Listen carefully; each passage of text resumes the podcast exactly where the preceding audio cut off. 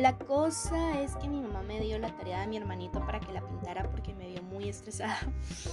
Y por mientras estaba escuchando a unas chicas hablar, unas chicas de un podcast argentino que se llama Gin en Lata. Y me dieron ganas como de conversar un poquillo. Porque hoy em, el sol entra a Tauro. Y que el sol entre en Tauro significa que empieza mi temporada. Porque mi mes cumpleañero no empieza el primero de mayo, sino el día que el sol entra a Tauro. Así me rijo yo, así me gusta, así lo aguanto, así me amo. Entonces ya a partir de hoy estoy en un mood de celebración, pues. Porque además no es cualquier cumpleaños, Willas. O sea, Willas en Costa Rica es chicas, chicos, chiques, por decirlo de alguna forma. Por si hay alguien allá afuera que me escucha, que yo sé que en México Willa significa otra cosa, pero no, aquí no. Aquí, Willa es, es, es, algo sano. Bueno, lo que iba, cumplo 25 años. Y yo sé que no es nada, o sea, si uno se pone a pensar 25 años, realmente no es nada. Pero creo que hay una parte nuestra, cierta expectativa en la adolescencia, niñez, en donde una se imaginaba a los 25 años y se veía una adulta hecha y derecha. Sea lo que signifique ser una adulta hecha y derecha, ¿verdad? O sea, el imaginario que nos crearon desde peques, y pues siempre fue muy imaginario. A mi edad, mi mamá ya había tenido dos hijos y una pérdida. Y tenía 6, 7 años de casada, más. Y yo, yo lloro viendo rebelde, lo cual está bien. Digamos, no veo nada malo llorando por ver rebelde. Este cumpleaños casualmente también encaja, por decirlo de alguna forma, con la vuelta a la presencialidad. Lo cual para mí es muy fuerte porque yo me acostumbré mucho a estar en mi casa, no soy precisamente una persona callejera. Me gusta salir, me gusta pegármela, me gusta disfrutar, me gusta ver a mis compas y toda la vaina, me encanta. Pero también vieran que eh, agradezco y disfruto mucho mi compañía en completa soledad. Así que a mí todo esto de la virtualidad realmente no me pegó tanto desde el lado de la socialización. O sea, no, veía necesario socializar. Es que siento que no le caigo bien a la gente más. Entonces, bien, llega el 2022. Yo cumplo 25 años, me reencuentro con el teatro porque vuelvo a la presencialidad en artes dramáticas, al teatro que me vio nacer, eh, no mentira, pero ajá, digamos, por decirlo de alguna manera así, bien culiolita. Después em, entro a la presencialidad, a conocer a una nueva generación en orientación, que fue una carrera que di que entré en la completa virtualidad, en media pandemia. Y después me enfrento a que a los 25 años muchos cambios pasan. Ya aquí como metiéndonos en vainas un toque más íntimas y íntimas.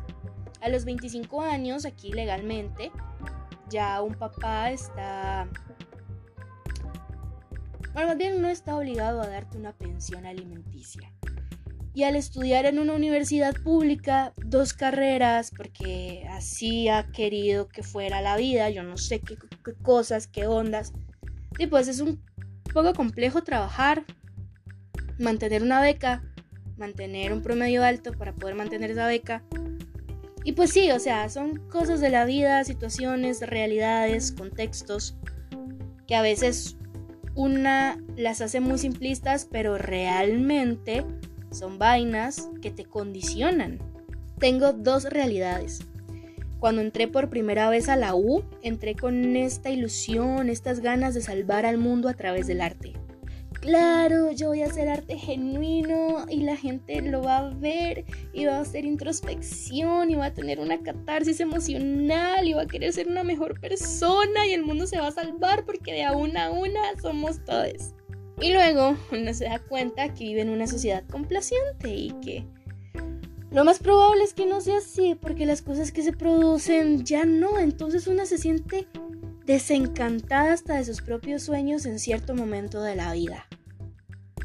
Después me di cuenta que para poder llegar al camino que yo necesitaba, para cumplir los objetivos que yo tengo planeados en algún momento de mi vida, necesito otro apoyo, otra herramienta, otra carrera. Pasé por muchas, pasé que por sociología, que trabajo social, que psicología. Y luego pensé que orientación era la mejor. La mejor opción para completar lo que yo quiero y sigo creyendo que es así. Entonces ya entré a esta carrera viendo la vida, viendo este inicio desde otro lugar, desde otro espacio, no queriendo salvar al mundo con el arte, sino queriendo yo salvarme a mí, queriendo yo ser leal a lo que yo quiero, siendo yo una persona que es consciente de su contexto, su entorno y su ambiente para poder dejar semillitas a lo largo de mi camino. Quizá no voy a mantener un árbol enorme, pero una puede ir sembrando semillitas. ¿A qué voy con esto? No sé. Ya me ubiqué. La cosa es que hoy tuve mi primera clase presencial del curso Adultez y Adultez Mayor, porque en orientación vemos el desarrollo humano desde que la persona nace hasta que la persona muere, porque el acompañamiento es permanente. No es que usted nada más ocupa una persona orientadora en el cole y ya ahí murió. No. No, no. La misión de la orientación es procurar el bienestar de la persona, viendo absolutamente todas las condiciones que esta persona tiene, todas las condiciones en las que esta persona vive. Entonces, hoy empezamos a ver las etapas. Y vimos la adultez joven, que es precisamente en la que yo estoy, que ronda una edad entre los 20 y los 40 años. Y creo que de este curso lo que más me ha quedado desde el primer día es a la profe diciéndonos ya no se habla de etapas. Porque antes en la teoría una etapa, em, en una etapa digamos en esta, en la de los 20 a los 40, de los 20 a los 30 la gente se empieza a casar, tiene trabajos fijos, empieza a construir una estabilidad, eh, tanto familiar, emocional, laboral y bla, bla. Sin embargo, eh, a lo largo de este tiempo, a lo largo de los cambios culturales y contextuales en los que nos vemos envueltas y envueltos y envueltes, se ha querido pasar mm, de la palabra tapa a la palabra o frase transición de vida. Me equivoqué trayectoria de vida. Entonces, aquí estamos hablando de la trayectoria de vida en un rango entre los 20 y los 40 años, en donde el proceso nunca es lineal. Las trayectorias de vida ya no son iguales ni son comparables con la de la persona que va caminando a la par mía. Y siento que esto es algo que se ha como repetido varias veces y que he hablado varias veces en, en mis podcasts pero creo que ahora lo tengo más claro porque bueno, ya además tengo un sustento teórico y lo entiendo desde otro lugar, no solo como la madre que se da latigazos en la espalda porque a sus 25 años está lejos de tener su primer título universitario. Creo que es duro, creo que la vida y la sociedad nos deposita una expectativa que no tenemos por qué cumplir, o sea, ya basta de eso. Tengo la suerte de estar en un ambiente y de crecer en una familia en donde quizá no me piden que me case o que tenga pareja o que tenga hijos. Pero sí existe como este em, peso hacia lo laboral, hacia, hacia dónde estás caminando, porque no te veo moviéndote más hacia el lado que querés, digamos, breteando porque aún no hay título y a mí también me gustaría saber por qué aún no hay título, digamos, soy muy consciente, hubo una pandemia en medio, artes dramáticas no se sostiene desde la virtualidad, no quería aprender a dirigir por medio de una maqueta, quería contacto humano. Y bueno, ahora estudio dos carreras que necesitan sí o sí contacto humano. Una la empecé en la virtualidad, pero creo que los primeros años de Orienta soportan la virtualidad, pero ya el punto en el que estaba de dramática era insostenible. Tomé decisiones, porque bueno, ya hablando un poco más de esta etapa como tal, de la etapa de adulto joven, creo que la mayoría de las personas que me pueden escuchar están en esta misma etapa, es aquí en donde nos enfrentamos a los cambios más abruptos, a donde solidificamos nuestras decisiones de vida, digamos, y tenemos transiciones muy marcadas. El cambio quizá del no estudiar a empezar a estudiar una carrera universitaria, el irte de tu casa. Em, hay ciertos cambios abruptos y transiciones en la forma en la que nos vinculamos, porque nuestra identidad también se ve modificada por nuestra edad. Porque al fin y al cabo solo somos un rejuntado de acontecimientos creando a una persona, creando la identidad de una persona. Todo esto que hemos caminado no ha sido en vano. Estamos al frente de los años más decisivos de nuestra vida porque también estamos anuentes que vivimos en la clara incertidumbre. El mercado laboral cada vez es más complejo. los gobiernos cada vez son más complejos. La realidad cada vez es más compleja. No sabemos si vamos a llegar al 2050 ni siquiera. Cada vez vincularse es más difícil, cada vez vivimos con más miedo. O al menos quizás estoy hablando desde mi experiencia y simplemente estoy reflejándome en lo que pienso que todos piensan, pero bueno, es mi parecer. Y me pongo a pensar en que sí es cierto, o sea, son años decisivos, estamos envueltos en cambios súper abruptos, tenemos transiciones muy heavies.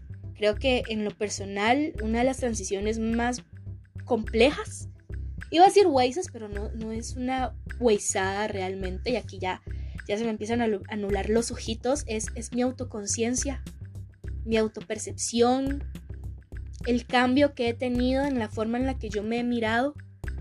Em, también creo que lo he hablado bastante, pero este tiempo en pandemia y en, en confinamiento me ayudó mucho a disfrutar mi compañía, a darme cuenta de lo uf, que he crecido tanto profesional, intelectual, social. Ay, yo era un cúmulo de inseguridades, Willas. Yo no me aguantaba ni sola. Yo no podía pasar un tiempo conmigo porque me basureaba de una forma. Y ahora disfruto tanto. O sea, disfruto tanto escucharme que grabo podcast. O sea, yo llevo casi 13 minutos hablando. Porque puedo decir que disfruto escucharme, disfruto mi compañía, me disfruto como tal, me disfruto. Y mm, otra cosa que se habló y que lo, pude como, como, como, ah, tocar, como, como, como sentir en el cuerpo, es todos estos componentes sociales que están pasando en este tiempo estas cosas que nos tenemos que, introducir de nuevo, como la presencialidad, de a poquito, cosa que yo no estaba segura, que yo tenía mucho miedo a conocer a una nueva generación, tenía mucho miedo a caerles mal, tenía mucho miedo a no hacer clic, pero ver cómo estas nuevas personas que están entrando a mi vida aportan a mi identidad, aportan a mi, mi, mi, mi, identidad, otra vez, a mi autoconcepto, a mi percepción, mi autoestima, mi todo, porque son energías lindas, son energías que suman y, ay, no sé, qué lindo todo. Llegué a un momento en el que yo quería que mis 25 años fueran una vaina enorme.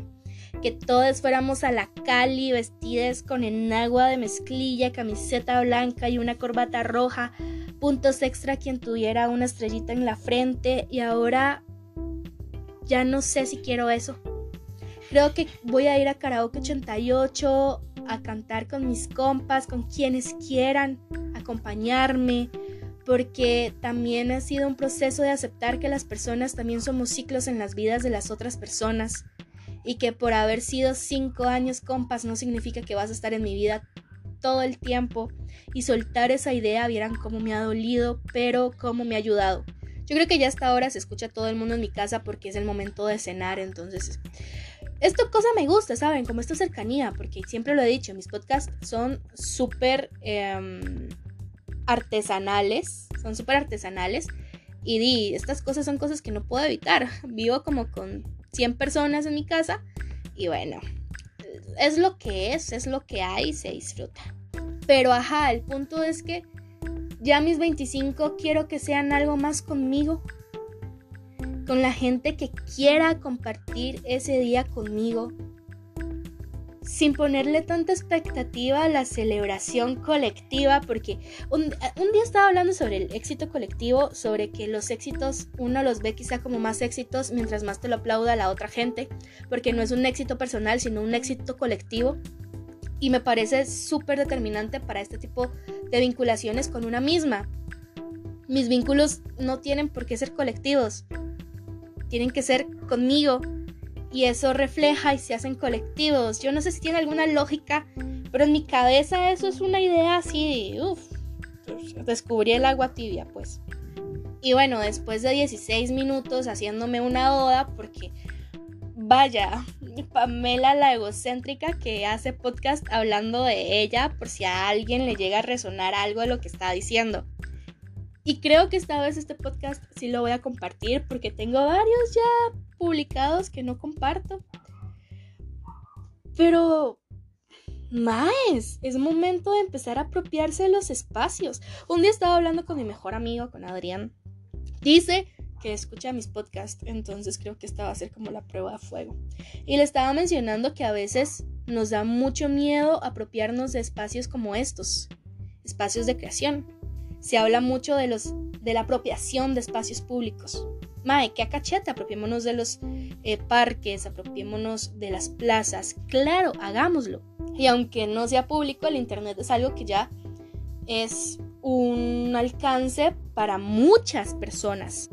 ¿Y cuánta gente quiere quizá hablar, mostrarse, crear pero le da miedo porque no se apropia de estos espacios, porque hay gente muy mal ride, hay gente muy mal vibrosa, que solo porque una comparta algo así, ya piensan que es que uno está buscando quién sabe qué o que quiere hacer quién sabe qué cosa. No, a veces uno solo quiere hablar y compartir algo, porque se quiere apropiar de un espacio propio, porque esto llega a ser un espacio propio. Yo siempre he dicho que nos fuimos por las ramas, es como un diario oral, un diario auditivo de mí para mí en donde cuando tenga 30, 35 años voy a escuchar y voy a decir, más esta está pero mamando, que dicha que ya crecí, que dicha que ya encontré brete y que ya no tengo tiempo para hacer estas vainas, maybe.